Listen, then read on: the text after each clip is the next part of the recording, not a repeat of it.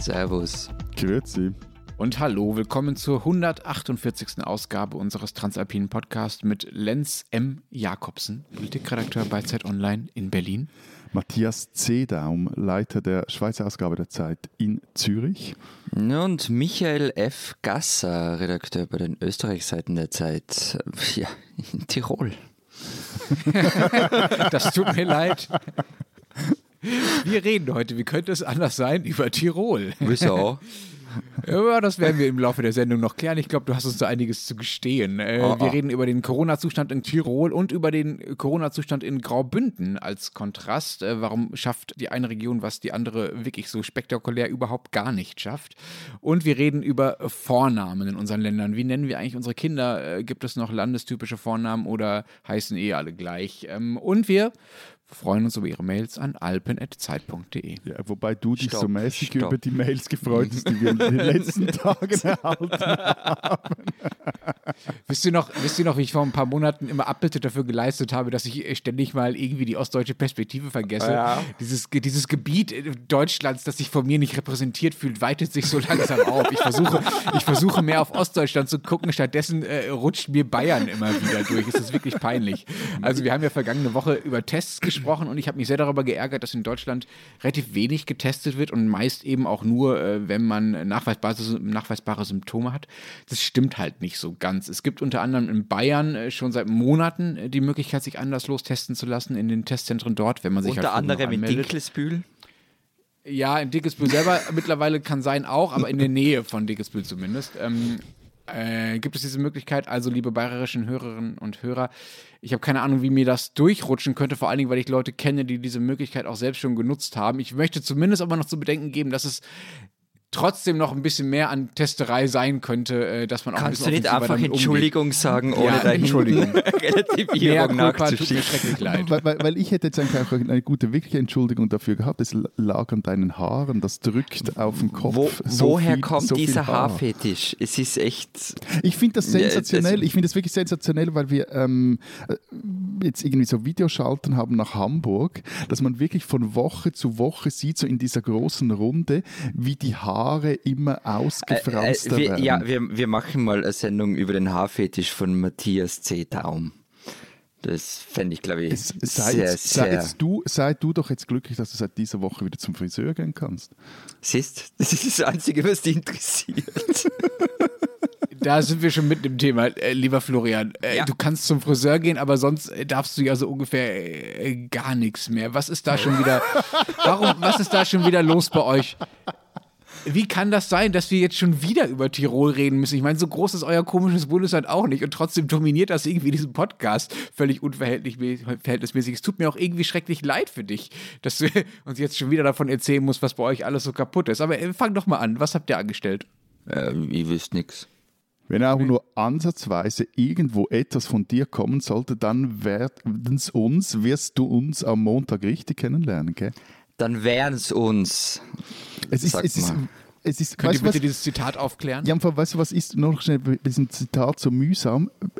Ihr Tiroler, wenn ihr am Fernsehen sprecht, dann sprecht ihr weder dieses krachende Tirolerisch noch so ein normales Deutsch. Es ist so ein, ein, eine äh, Mischform. Genau, also das, das fände ich auch tatsächlich die interessanteste Frage, ähm, die mich auch wirklich umtreibt. Warum schaffen es Tiroler nicht Hochdeutsch zu sprechen im Fernsehen? Sie bemühen sich nämlich nicht einmal. Um, ähm, aber okay, können wir mal vielleicht eine eigene. Ich würde eher die Frage umtreiben, warum die Tiroler es nicht schaffen, vernünftig mit dem Coronavirus umzugehen. Ja, meine Güte. So, jetzt klären wir uh, das Zitat. Also, auf. das Zitat kommt vom obersten Wirtschaftsvertreter Tirols, Christoph Weißer. Der hat es am, wann war es? Samstag, glaube ich, gesagt. Uh, und zwar in Richtung des äh, Gesundheitsministers, ähm, wenn der Lockdown in Tirol verlängert wird. Ähm, also seit Montag ist ja der Lockdown in Österreich gelockert und es gab die Diskussion, dass er in Tirol verlängert wird.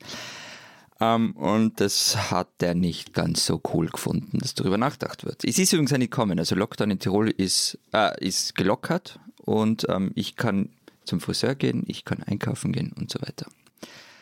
Aber um aufs andere zu kommen, Tirol, also ja, ich weiß ja nicht ganz genau, wie der anfangen soll. Ähm, ich fasse einfach fang mal. Doch, fang, doch, oder fang doch mit dem Positiven an. Eigentlich genau. sind ja eure Fallzahlen gar nicht so schlecht. Ja, bis auf eine Ausnahme, wenn es um die südafrikanische Mutation geht. die tritt ein bisschen zu häufig in Tirol auf. Ähm, ist, deshalb sind alle ziemlich nervös. Eine Innsbrucker Virologin hat vergangene Woche gesagt, es droht ein, ein zweites Ischgl. Das war übrigens ein Deutsche, die euch das eingebrockt hat, ne? Diese naja, die ist an der Uni Innsbruck, genau, ist ein mhm. Deutsche. Ich glaube, dass es kein Zufall ist, dass es äh, eigentlich ein Deutsche ist, weil die halt nicht Aha. in diesen Machtnetz du damit sagen. Nein! In einem positiven Sinn, in einem positiven Sinn, weil die halt nicht in diesen Machtnetzwerken drinnen hängt. Also die ist völlig frei, alles zu sagen, was sie will. Und Genau, also das macht alle ein bisschen nervös und die Tiroler wehren sich aber recht erfolgreich dagegen, irgendwas zu tun, um die Ausbreitung einzudämmen. Ganz im Gegenteil, sie machen sich halt ehrlicherweise ein bisschen lustig drüber. Ähm, und genau, also seit Montag Lockdown gelockert. Ähm aber du hast mir, aber ich meine, also nur um das zu sagen, du hast mir über das Wochenende irgendwann mal so einen Facebook-Link ja, genau. zu einem Video geschickt. Das war Touristikerin aus Innsbruck, die hat da so intelligente Sätze gesagt, wie mein Immunsystem leidet am meisten, wenn ich keine Party habe. Und sie fordert auch, ja, sperrt uns ein, weil eben eine Isolierung Tirols im Raum gestanden ist, sperrt uns ein, dann sperren wir alles auf und Tirol sei dann eine Art Arche Noah.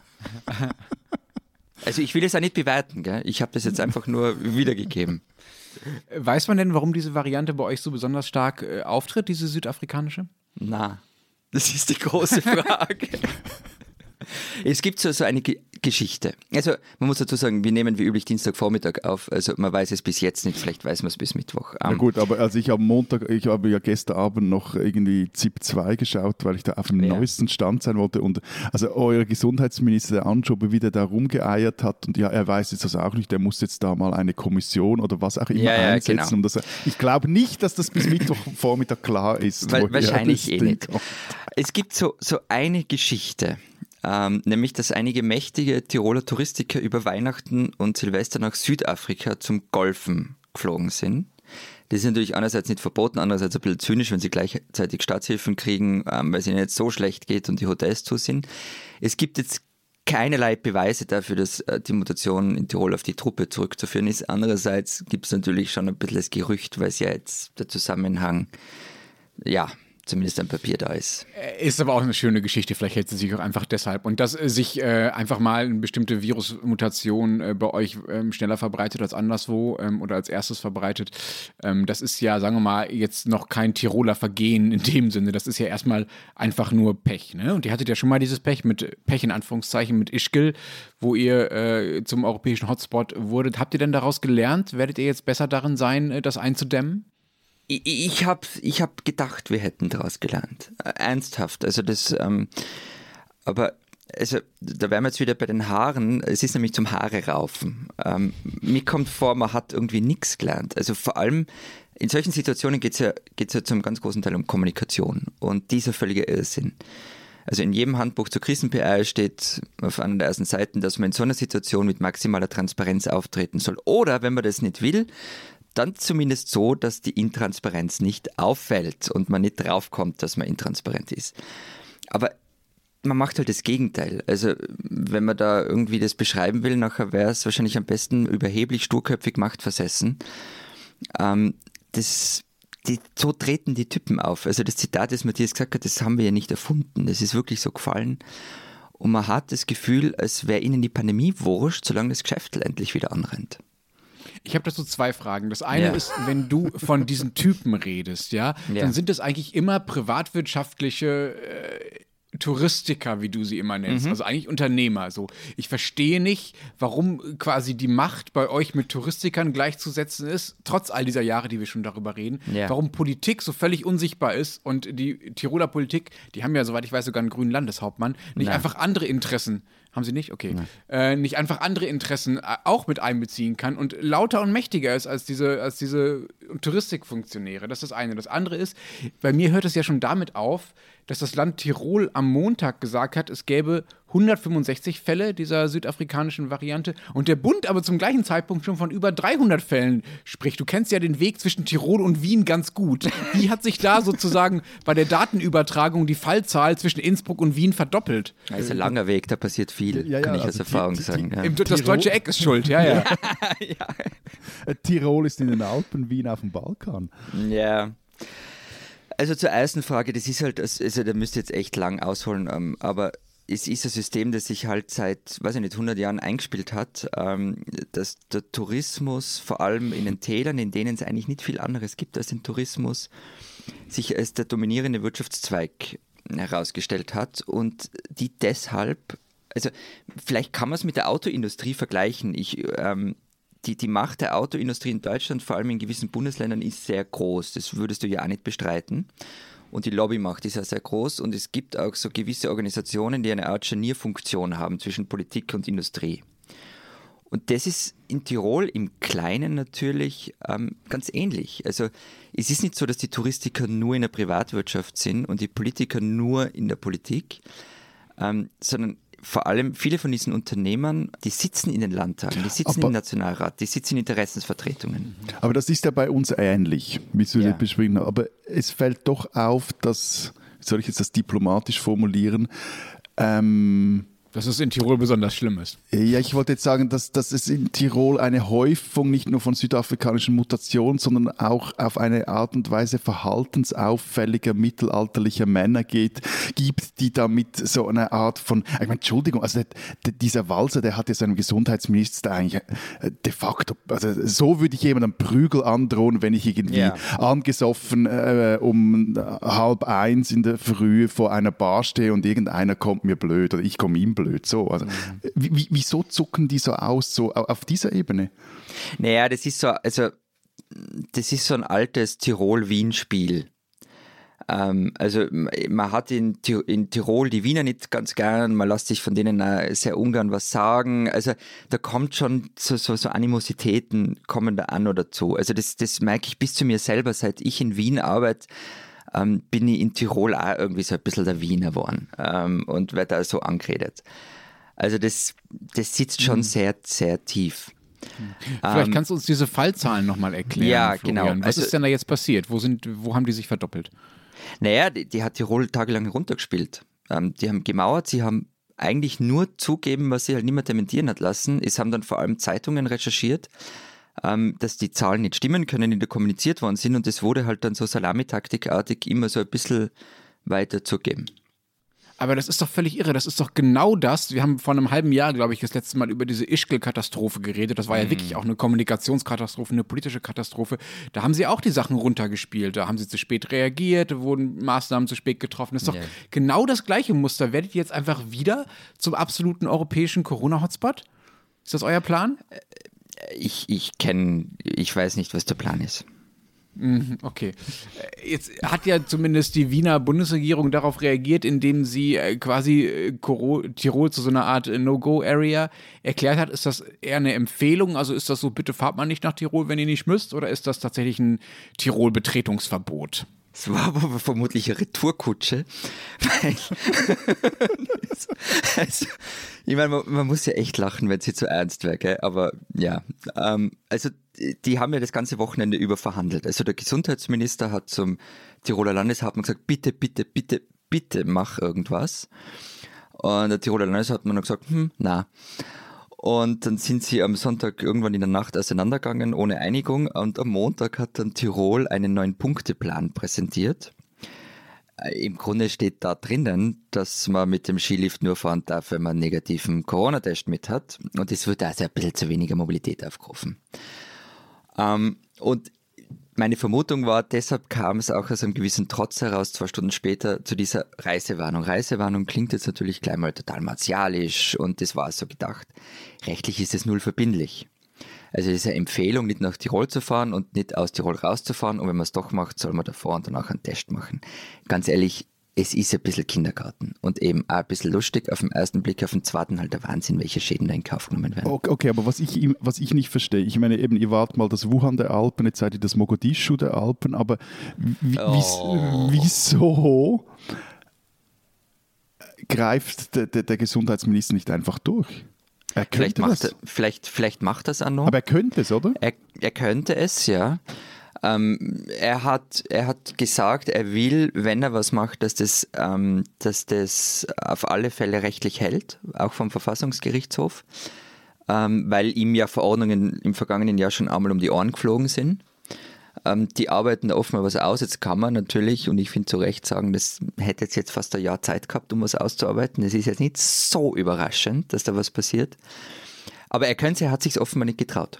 Äh, Matthias, wir haben jetzt äh, wirklich sehr ausgiebig und zu unserer großen Freude viel über Matthias und Tirol gespottet, aber so ein über bisschen Matthias, erinnert mich das über ja... Florian, also es, wir haben es noch äh, nicht... Über Florian äh, und Tirol gespottet, mhm. Entschuldigung. Ähm, aber so ein bisschen erinnert mich das Ganze ja an das, was du aus der Schweiz in den letzten Wochen immer wieder erzählt hast, dass nämlich die äh, Kantone, also die Regionalregierung, übersetze ich das jetzt mal, ähm, äh, relativ, sagen wir mal, freundlich zurückhaltend waren dabei, was gegen Corona zu tun und sich das eher nicht so eigen gemacht haben und dann immer wieder die Zentralregierung äh, da durchgreifen musste, also so wie jetzt Wien gegen Tirol durchgreifen muss. Ist, da ein, ist das ein Muster, das du aus der Schweiz erkennst? Ähm, also ja, es erinnert etwas an die Situation bei uns vor Weihnachten, wobei ich glaube, was der, der Unterschied ist und, und, und, was mich damals fast in den Wahnsinn getrieben hat, ist, dass in der Schweiz eher so die Haltung war, wir machen nichts, wenn Bern nichts macht. Und dann machte Bern Wobei, und dann waren alle. Verstehen dann das waren kann ich alle, total verstehen. Nein, also, also nein, das ist, das, das, das finde ich, ich, ich, weiß nicht, was ich schlimmer finde. Ich finde, was jetzt in Tirol passiert, finde ich zumindest unterhaltsamer. Aber, aber was mhm. bei uns eher so war, dass, dass die Kantone sich einfach weigerten, die Verantwortung zu übernehmen und irgendwas zu tun. Einerseits, weil sie ähm, meines Erachtens auch Schiss hatten, halt äh, irgendwelche unangenehmen Dinge zu tun, also auch sich äh, gegen das, das, vielleicht, vielleicht gegen das eigene Volk zu stehen, da weiß man, stellen, da weiß man nicht genau, wie die überhaupt äh, zu diesen Maßnahmen stehen. Und vor allem ging es da auch um Geld. Das war halt so, also wenn der Kanton was verbietet, dann muss der Kanton dann zahlen und wenn der Bund was verbietet, ist dann der Bund eher in der Pflicht. Ähm, von dem her, ja, es gibt da Parallelen quasi so in diesem föderalistischen System, aber ich finde die, also eben, das, äh, äh, mir ist jetzt nicht bekannt, dass irgendein äh, Kantonsvertreter dem, dem Gesundheitsminister mit einer Barschlägerei gedroht hätte. Was es aber bei uns gab, und das kam auch sehr gut an, dass die Kantone untereinander sich anpatzen. Also zum Beispiel hat die Zürcher Regierung, die wirklich durch größtmögliche Unfähigkeit in dieser Corona-Krise sich auszeichnet, hat den äh, Bündnern irgendwie ans Bein gepinkelt und in einer äh, Großherrenart oder ja so Gutsherren Attitüde gesagt, sie sollen jetzt endlich mal ihre Skipisten zumachen, was dann im Bündnerland so mäßig gut ankam. So. Mhm. Ich verstehe auch nicht, warum es in Tirol auf der anderen Seite so gar keine Lobby für schärfere Maßnahmen gibt. Es ist doch absehbar und logisch, dass es dem Land, also dem Bundesland Tirol, nicht nur, sagen wir mal, gesundheitlich, medizinisch äh, massiv schaden wird, wenn sie das Ding jetzt nicht dichter machen, als es momentan ist, sondern eben auch ökonomisch. Ja? Also es hat die Frage, ob man jetzt noch für zwei, drei, vier, fünf Wochen die Hotels dicht macht oder ob man jetzt für ein, zwei Wochen aufmacht und dann, ähm, äh, dann den Rest des Jahres wieder zusperrt, weil alles explodiert ist. Das ist doch, sagen wir mal, nicht so schwer, solche Szenarien zu denken und dafür muss es doch eine politische Repräsentation geben. Ich, ich habe keine Antwort darauf und kann da jetzt eigentlich nur ausführlich sagen, äh, warum nicht. Ich verstehe es nämlich auch nicht. Also, die, was du ja richtig sagst, also sind die meisten von denen, die da auftreten, sind Unternehmerinnen und Unternehmer.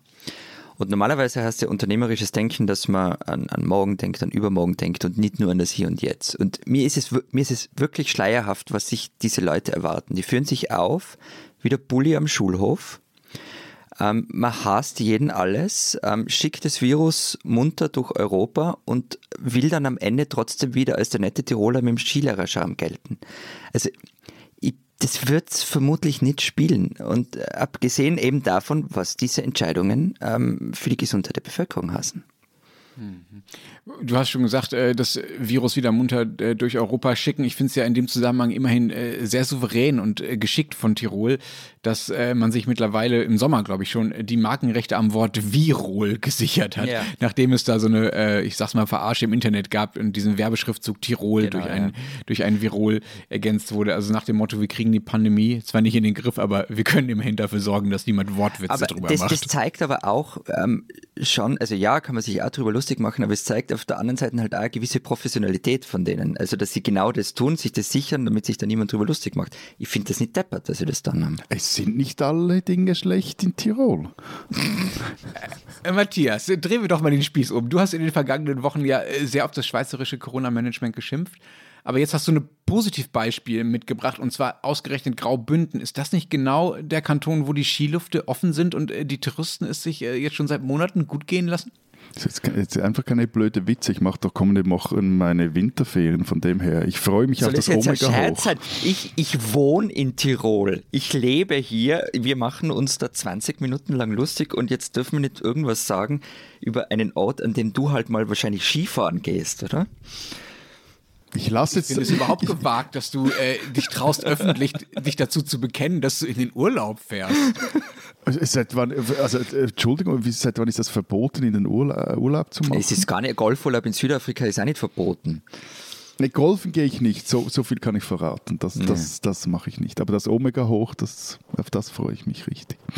Ähm, nee, es soll super Schnee haben. Und, und so. Aber eben zurück zum Thema. Also ähm, in Genau, Graubünden Beispiel. Äh, da zeigt sich halt auch, dass man, das finde ich interessant an der Geschichte, dass man eine Skisaison durchaus durchführen kann, ohne dass das Virus völlig außer Kontrolle gerät. Und äh, zwar mit Testen, Testen, Testen. Muss jetzt dazu sagen, wenn man die Zahlen anschaut, von den äh, Infizierten her und vor allem auch von den Todesfällen her, da liegen Graubünden und Tirol, ich habe das heute äh, morgen noch kurz nachgeschaut, plus minus gleich auf. So, also es ist jetzt nicht, dass in der Summe das alles viel besser lief, aber zumindest jetzt auf, auf die Saison hin ähm, kriegt man aus dem Unterland zumindest auch den Eindruck, dass es in Graubünden gelingt, gerade auch diese Mutanten recht schnell zu kontrollieren. Es gab dann nämlich einen Ausbruch in St. Moritz, da haben wir, glaube ich, auch, ich weiß nicht, ob wir darüber gesprochen haben, aber sicher, das Drang bis Zurich, das waren da die beiden Noble Hotels, die gesperrt werden mussten. Und in Arosa ähm,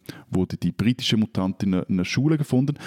Und da konnte dann der Kanton, weil er sich da schon vorher äh, darauf auch vorbereitet hat und so ein Testregime aufgezogen hat, konnte da recht schnell die ganze Gemeinde oder alle, die sich freiwillig meldeten, und das waren auch sehr viele Leute, die sich da melden und durchtesten und dann auch so schauen, ja, wo ist das äh, Virus wirklich ausgebrochen. Also einmal waren es dann Hotelangestellte, die isoliert werden mussten, das andere war, waren es Schülerinnen, Schüler, Eltern und Lehrerinnen und Lehrer, aber da, das war in Aros und da konnte dann zum Beispiel das Skigebiet weiter offen bleiben. Das Interessante daran ist halt, dass der Bund sich äh, hierzulande lange gegen solche Massentests sperrte, aber jetzt, als er sieht, dass die funktionieren, findet er zu den anderen Kantonen, schaut mal besser auf die Bündner und macht es denen nach. Ich bin echt fast jede Woche auf, aufs neue Buff, inwieweit ihr euer, sagen wir mal, politisches und unternehmerisches Handeln an diesen paar Skiliften ausrichtet. Ne? Also testen, testen wird da probiert, deswegen macht man Bundesländer nicht zu. Also das ist sozusagen die, die Avantgarde, äh, an der sich dann der Rest des Landes zu orientieren scheint. Ne?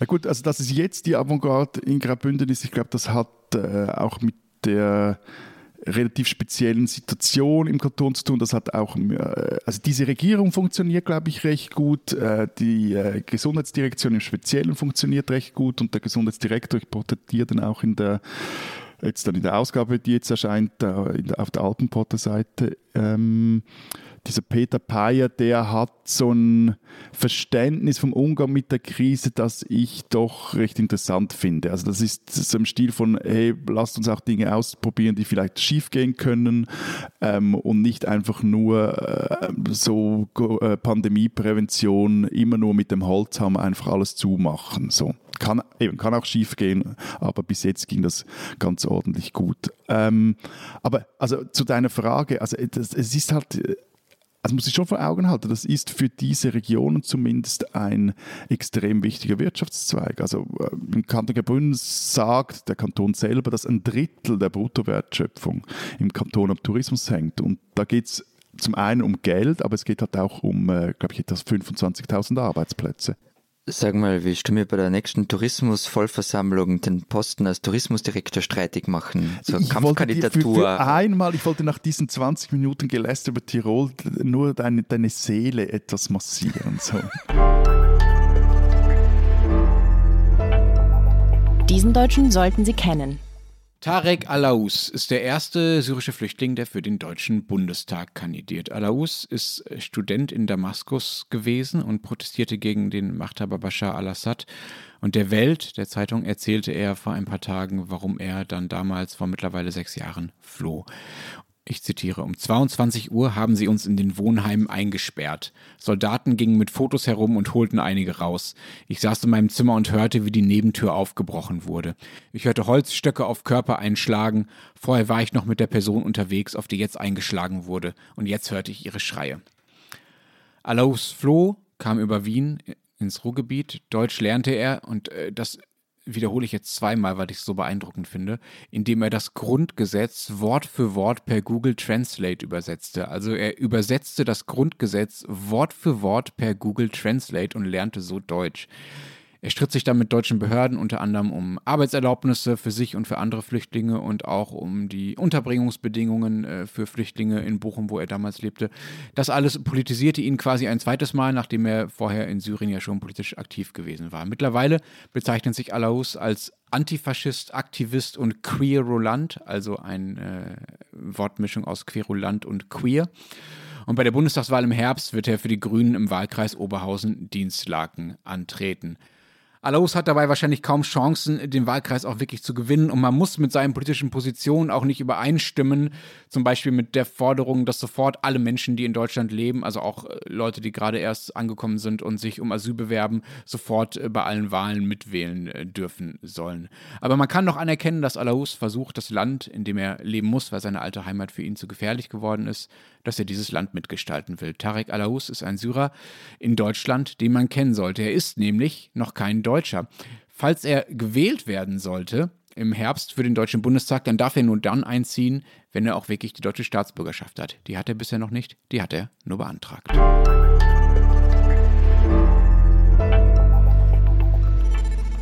Ich verrate mal was. Seit Monaten schon wollen Matthias und ich unbedingt über Vornamen reden, aber Florian hat uns immer wieder vertröstet und gesagt, ja, ja, dann machen wir dann am Jahresanfang.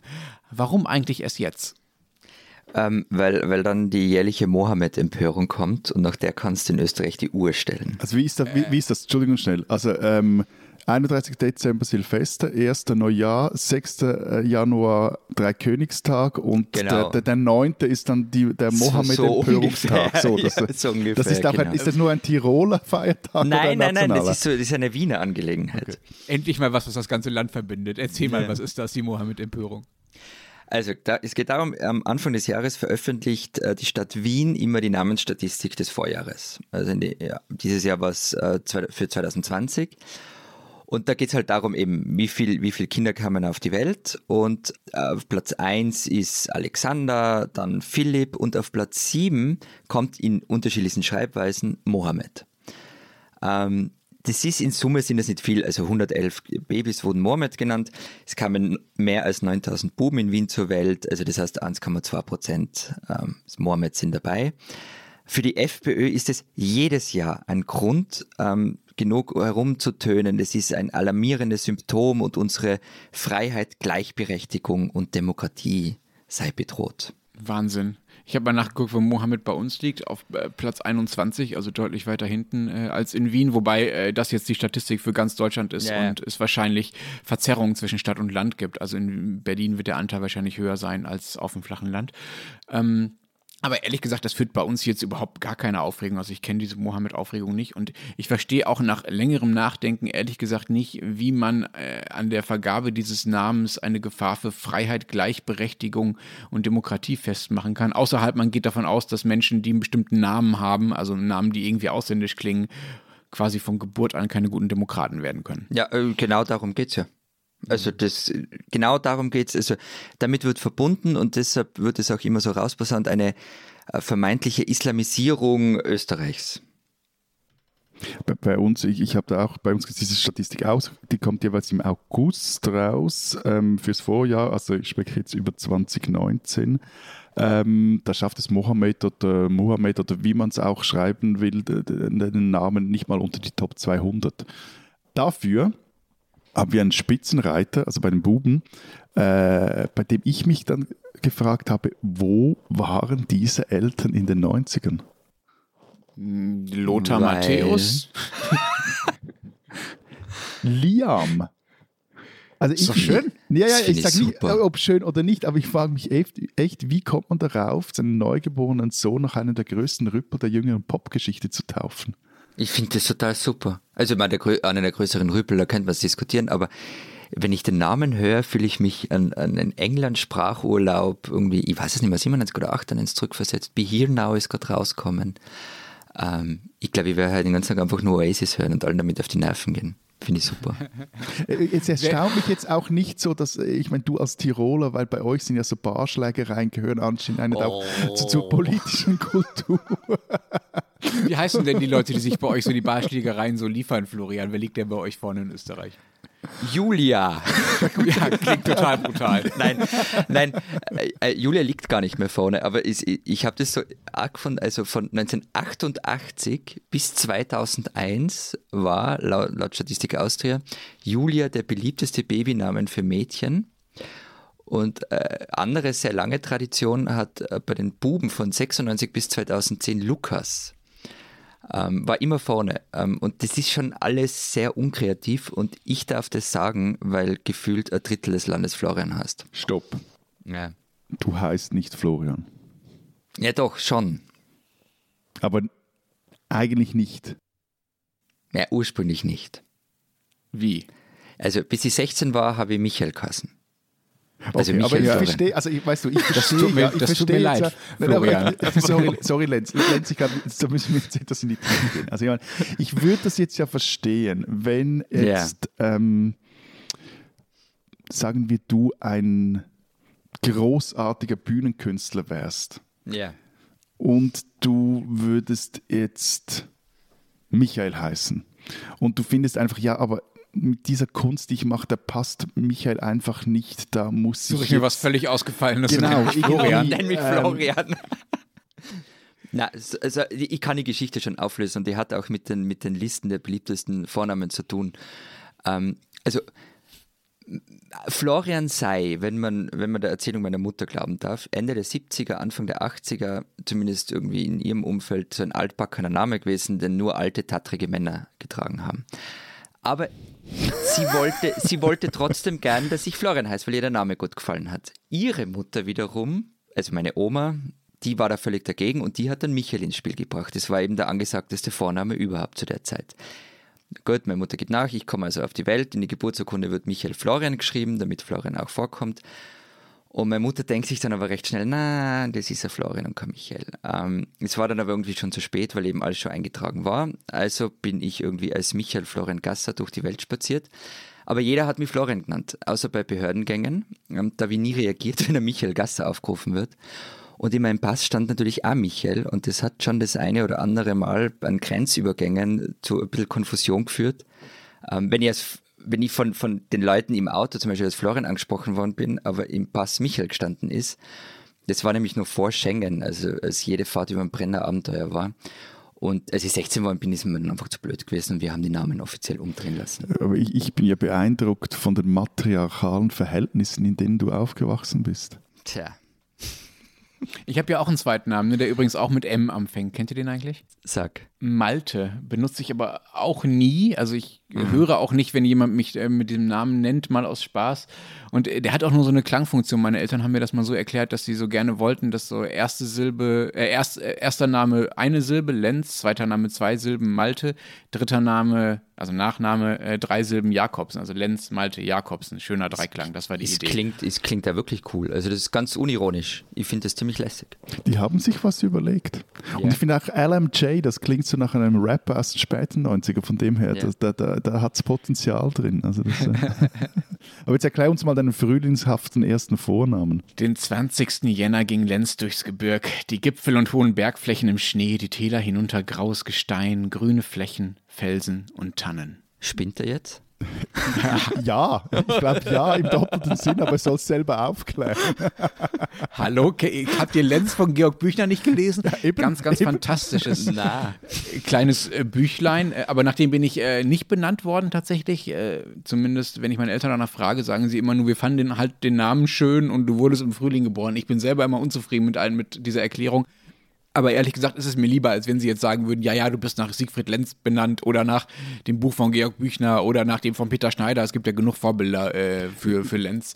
Äh, das finde ich irgendwie auch alles zu eindimensional. Insofern finde ich, diese Erklärung ist halt einfach ein schöner Name, eigentlich ganz gut. Ja, aber du Frühlingsblume, es ist vielleicht ja auch besser so, weil, weil Florian hat ja schon recht. Ob, ob du jetzt spinnst, also der, der Lenz bei Büchner, der hatte ja eine bipolare Störung, hatte sich, glaube ich, mehrfach irgendwie aus dem, versucht sich umzubringen. Ja. Also das ist jetzt nicht unbedingt eine Figur, die man, oder ein Leben, das man seinem Kind wünscht. Aber jetzt sag mal, äh, ähm, wo, wo liegst du eigentlich im Ranking? Mit deinem Namen? Gar nicht. Ich glaube, ich komme nicht vor. Also ich, ich bin nicht auffindbar. Ich hatte vor ein paar okay. Monaten mal ein ganz lustiges Erlebnis auf Twitter, wo sich durch Zufall ein paar Leute zusammengefunden haben, die tatsächlich auch Lenz heißen. Das mhm. waren aber auch nur zwei oder drei, so ja. Also ich kenne, glaube ich, ich habe glaube ich, in meinem Leben drei Leute getroffen oder von ihnen gehört, die auch Lenz heißen. Äh, damit bin ich in Deutschland wahrscheinlich auf Platz 80 Ich habe immer gedacht, dass es eine Abkürzung ist am Anfang. Ja, Etymologisch ist es das natürlich auch. Ne? Also Lenz ist etymologisch die Abkürzung von Lorenz und das wiederum okay. ist die Abkürzung von Laurentius, wenn man mal ganz mhm. zu den heiligen Quellen zurückgehen will. Aber das steht nicht im Pass, ne? im Pass steht Lenz. Ähm, aber die Rangliste der deutschen Namen ist durchaus auch interessant. Ne? Da liegen bei den Mädchen äh, die momentan die Namen vor Hannah, Emma und Mia und bei den Jungs Noah, Ben und Paul. Wir sind uns ja bei den Evergreens auf den ersten Plätzen alle äh, recht ähnlich, glaube ich. Also was du jetzt aufgezählt hast, Lenz, das ist bei uns auch gerade mehr oder weniger Hit. Also Mia, Emma, Hannah und so. Ähm, aber ich finde so, so weiter hinten ähm, in, in diesen Rankings, da, da werden schon Unterschiede deutlich. Und ich würde behaupten, dass Vornamen unsere Länder schon sehr trennen. Also ich kenne zum Beispiel kein Ansing Lenz oder Malte oder Knut oder Dörte oder sonst so einen dieser norddeutschen Namen ähm, bei jemandem, der in Österreich geboren worden ist. Oder, oder auch Schweizer Namen, Rocher, äh, Balthasar, wunderschöne Namen alles. Aber ich, ich wüsste nicht, wer sein Kind hier so, so nennt. Und dafür in Österreich zum Beispiel ist in den vergangenen Jahren, das ist mir halt so aufgefallen, der Name Luis wieder modern worden. Und so ein Name, der in, vor, weiß ich nicht, 15, 20 Jahren in meiner Vorstellung nur irgendwelche Opas von der Alm getragen haben. Hm. Wobei ich gar nicht mal finde, dass das nur auf den allerhintersten Plätzen stattfindet. Äh, in Deutschland gibt ja, es auch so ein paar, ein paar Studien, die das so regional differenzieren, wo eigentlich welche Vornamen wie beliebt sind. Und in Norddeutschland zum Beispiel, in Schleswig-Holstein, ist Finn, glaube ich, auf Platz 3. Ja, ein Name, der ja, aber Finn ist bei uns auch voll. Doch. Ja, ah, Finn ist bei euch ja, auch. Finn ja, ist in, bei uns auch. Ja, das ist so, das ist, das ist so nord, nordischer Schick. Ja. Das stimmt. Also ich habe auch viele Lasses im Freundeskreis zum Beispiel. Nee. Ähm, nee. Lasse also, ja, aber doch, es gibt so eine es gibt so eine skandinavische Waldorf-Mischung in den Namen, die momentan sehr beliebt wird äh, bei uns. Kann aber auch an meinem Umfeld liegen. Ähm, aber klar, es gibt in Österreich und der Schweiz auch ein paar Namen, die mich wirklich völlig verstören. Also zum Beispiel kenne ich einen Österreicher, der genauso alt ist wie ich und der heißt Joachim. Ja, gibt es mehrere, ich, ja. Gut, dass, ja, das ich, dass sich der, der, der Vorname Joachim verstört, das wundert mich jetzt nicht so. Äh, das gilt aber auch für die Schweiz, ne? Da ist es fast noch krasser. Also die Beat Urs Reto und dieser, dieser Bundesrat, von dem du öfters erzählst, Florian Uli Maurer. Ich, ich habe immer Probleme mit diesem. Äh, Entschuldigung, Matthias, ich habe Probleme mit euch beiden heute. Ähm, Uli Maurer, Matthias. Äh, Uli. Warum heißt Uli. der Sag mal, dreimal, Uli. dreimal, oder wie, wie Bart Simpson an der Tafel. Uli. Uli. Uli. Uli. Uli. Uli. Uli. Ja, ganz schrecklich. Also warum nicht Uli oder also irgendwie. Ich finde das, das überhaupt nicht schrecklich. Ich ganz ehrlich, ich finde das an der Schweiz Nein, total cool, das dass, man anhand, dass man anhand der Vornamen sagen kann, wenn nicht gerade jemand Matthias heißt, ähm, dass man sagen kann, das ist ein Schweizer. Also das kannst du bei mir sicher nicht sagen. Eben, das ist, äh, also ich hatte gerade gestern ja. äh, bei uns in der Redaktion, also mit den Hamburger Kollegen, ähm, waren wir drei Matthiasse, oder das ist der Plural von Matthias, die miteinander zu tun hatten. Wir können dir gerne einen anderen Namen geben, irgendwas Besonderes, Matthias. Wie sollen wir dich nennen? Das überlasse ich gerne euch. Oh. Ich, ich, okay, ich, Bernd, dann machen wir weiter. Irgendetwas Großartiges. Aber wurscht, du hast, du hast die, noch alle Schweizer Übernahmen vergessen. Die sind, die sind nämlich noch viel besser. Ähm, also all die, all die Köpis, Gustis, Chespes oder Stöffs. Stopp, Übernahmen. Was ist eine Übernahme? Übernahme? Ja, also Übernahme kannst du, wenn, wenn, wenn du einen Namen hast, also zum Beispiel eine Abkürzung. Also, also Florian, was könnte man da machen? Flori, Flöru, äh, Flo, so. Und, und das gibt es halt auch äh, in, in, der Schweizer Mundart. Also wird dann aus dem Jakob wird der Köbi und aus dem August wird der Guspe, aus dem Kaspar der Chespe und aus dem Christoph der Stöff. Und aus Matthias? Ähm, warte, ja, das sind so, vor allem so Abkürzungen. Matti, Okay. Ja gut, das gibt es in Deutschland aber auch. das ist so mäßig. Okay, wir haben festgestellt, dein Name ist einfach spektakulär langweilig, egal in welchem Land. Was, was sind das für üble Beschimpfungen. Du, bist so, so untergriffig, wenn es um Name-Jokes geht. Also, warte mal ab. Nein, aber was ich, ähm, du hast vorhin das angetönt mit, mit den, also dem nordischen äh, Waldorf-Milieu, äh, äh, das gewisse Namen hervorbringt. Das, das finde ich ja wirklich interessant, wie, die, wie in verschiedenen sozialen Milieus die Kinder genannt werden. In, in unseren Kreisen gibt es so, äh, das wird bei euch vermutlich eigentlich seit, seit einigen Jahren auch so dieses Comeback der Großelternnamen. Also eben Jakob, Frieda, Charlotte, people Äh, da bin ich ja persönlich sehr gespannt, gespalten. Irgendwie finde ich diese Namen schön, aber andererseits ist der eine oder andere dann doch hart an der, an der bürgerlichen Konterrevolution. Also ehrlich gesagt, Jakob, Frieda und Charlotte, die sind bei uns schon so gängig, wieder, die wären mir schon gar nicht mehr aufgefallen. Wir sind schon längst bei Friedrich und Karl und solchen Namen. Darüber hat mein Kollege David Hugendick vor Jahren mal eine sehr schöne Kolumne geschrieben, hat gesagt, diese Namen würden wieder so ein bisschen nach Offizierscasino klingen und danach, als würden jetzt die Eltern anfangen, die Kinder zu siezen und nicht mehr andersrum.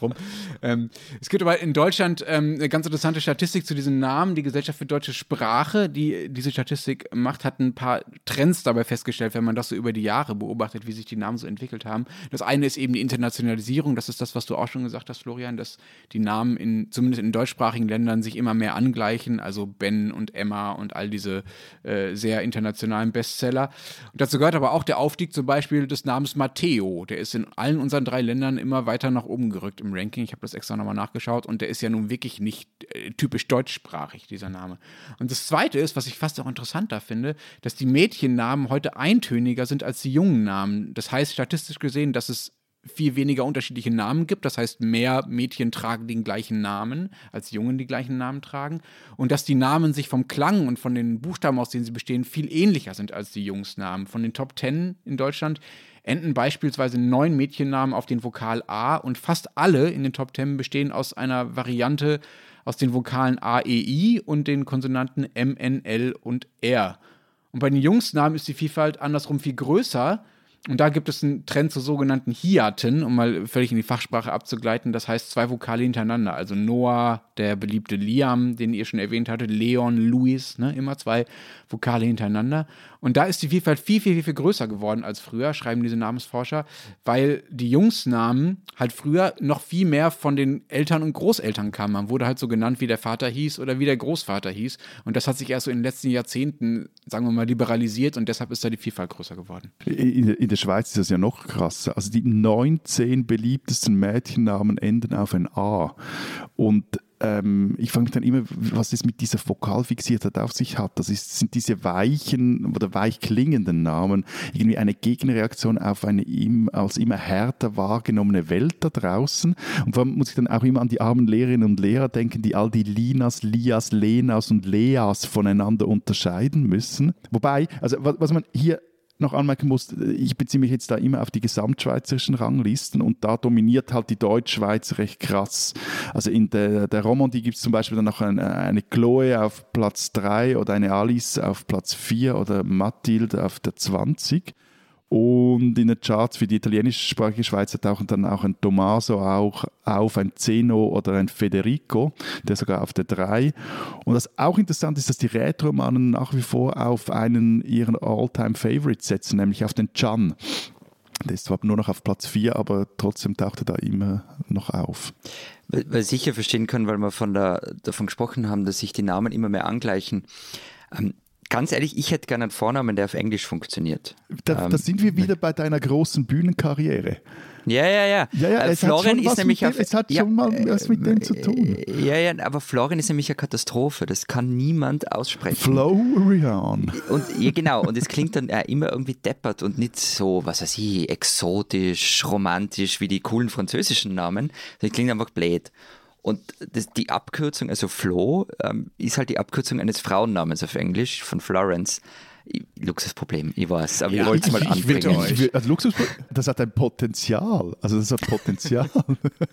Also mein Vorname auf Englisch ausgesprochen klingt äh, wie der Name eines berühmten Seriendopers, äh, der äh, angeblich mal die Tour de France gewonnen hat. Das ist auch kein guter Vergleich. Ne? Aber ehrlich gesagt, ich finde auch dieses, dieses Streben, du hast es vorhin auch mal gesagt, Florian, das sei alles so unkreativ. Ich finde dieses Streben nach Kreativität bei der Namensgebung teilweise auch ganz schön schrecklich. Ich weiß, ich kann mir das erlauben, mhm. das zu sagen, weil ich halt selber so einen komischen Namen habe. So, ich brauche das vielleicht nicht mehr. Ähm, aber ich finde so, eine, so einen sozialdemokratischen Pragmatismus da manchmal äh, auch äh, ganz gut, so unspektakuläre Lösungen. Kennt ihr noch Manuela Schwesig oder kennt ihr die? Das ja, war sie, Familienministerin die, lange, jetzt die hat ihre Kinder Nord Stream 1 getauft. Oder? Genosse 1, Genosse 2. Genau, Manuela Schwesig ist Ministerpräsidentin in Schleswig-Holstein, hat da einigen Streit gerade äh, um die Nord Stream Pipeline, aber darum geht es nicht. Sie hat ihre Kinder auch äh, nicht äh, Kind 1 und Kind 2 genannt, äh, was die maximal pragmatische Lösung wäre, sondern stattdessen Julian und Julia. Also N und minus N. Die spinnen, die Österreicher.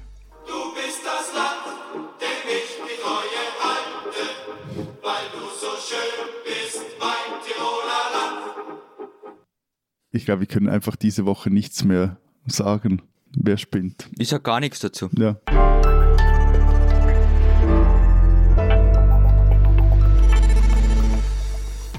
Das war es diese Woche bei unserem Transalpinen Podcast. Wenn Sie wissen wollen, was in Österreich und der Schweiz sonst noch so los ist, lesen Sie die Zeit Österreich, Zeit, Schweiz, gedruckt oder digital. Was steht drin? Sarah Jacki, meine Kollegin, hat ein großes Stück über die letzte Ölung geschrieben und zwar nicht die religiöse letzte Ölung, sondern über den Niedergang des Heizöls in der Schweiz und wieso sich die Heizöl- oder Erdölbranche in der Schweiz trotzdem gegen das neue CO2-Gesetz so querstellt. Und bei uns gibt es eine große Reportage von Simone Brunner aus der Steiermark, wo ATB sein Werk für immer geschlossen hat. Und sie geht der Frage nach, was bedeutet das ähm, für die Region, die ja jetzt schon als der Rust Belt Österreichs gilt. Und dann gibt es noch ein Stück darüber, warum ein Bauzaun am Wiener Karlsplatz ähm, zum Konfliktpunkt zwischen Hochkultur und Corona-Leugnern wurde. Und wenn Sie wissen wollen, was in Deutschland so los ist, lesen Sie den Rest der gedruckten Zeit oder natürlich Zeit online. Wir hören uns nicht nächste Woche wieder, denn nächste Woche urlaubt ein gewisser Herr Daum in einem gewissen Graubünden äh, und wir können deshalb nicht streiten. Wir hören uns erst übernächste alles Woche wieder. Alles fahrt Ski, Ski fahrt die ganze Nation. Es tschüss. wohl nichts Schönes, juhe, juhe, als Sonne, Skibergen und Schnee. Es gibt wohl nichts Schönes, juhe, juhe, als Sonne, Skibergen und Schnee.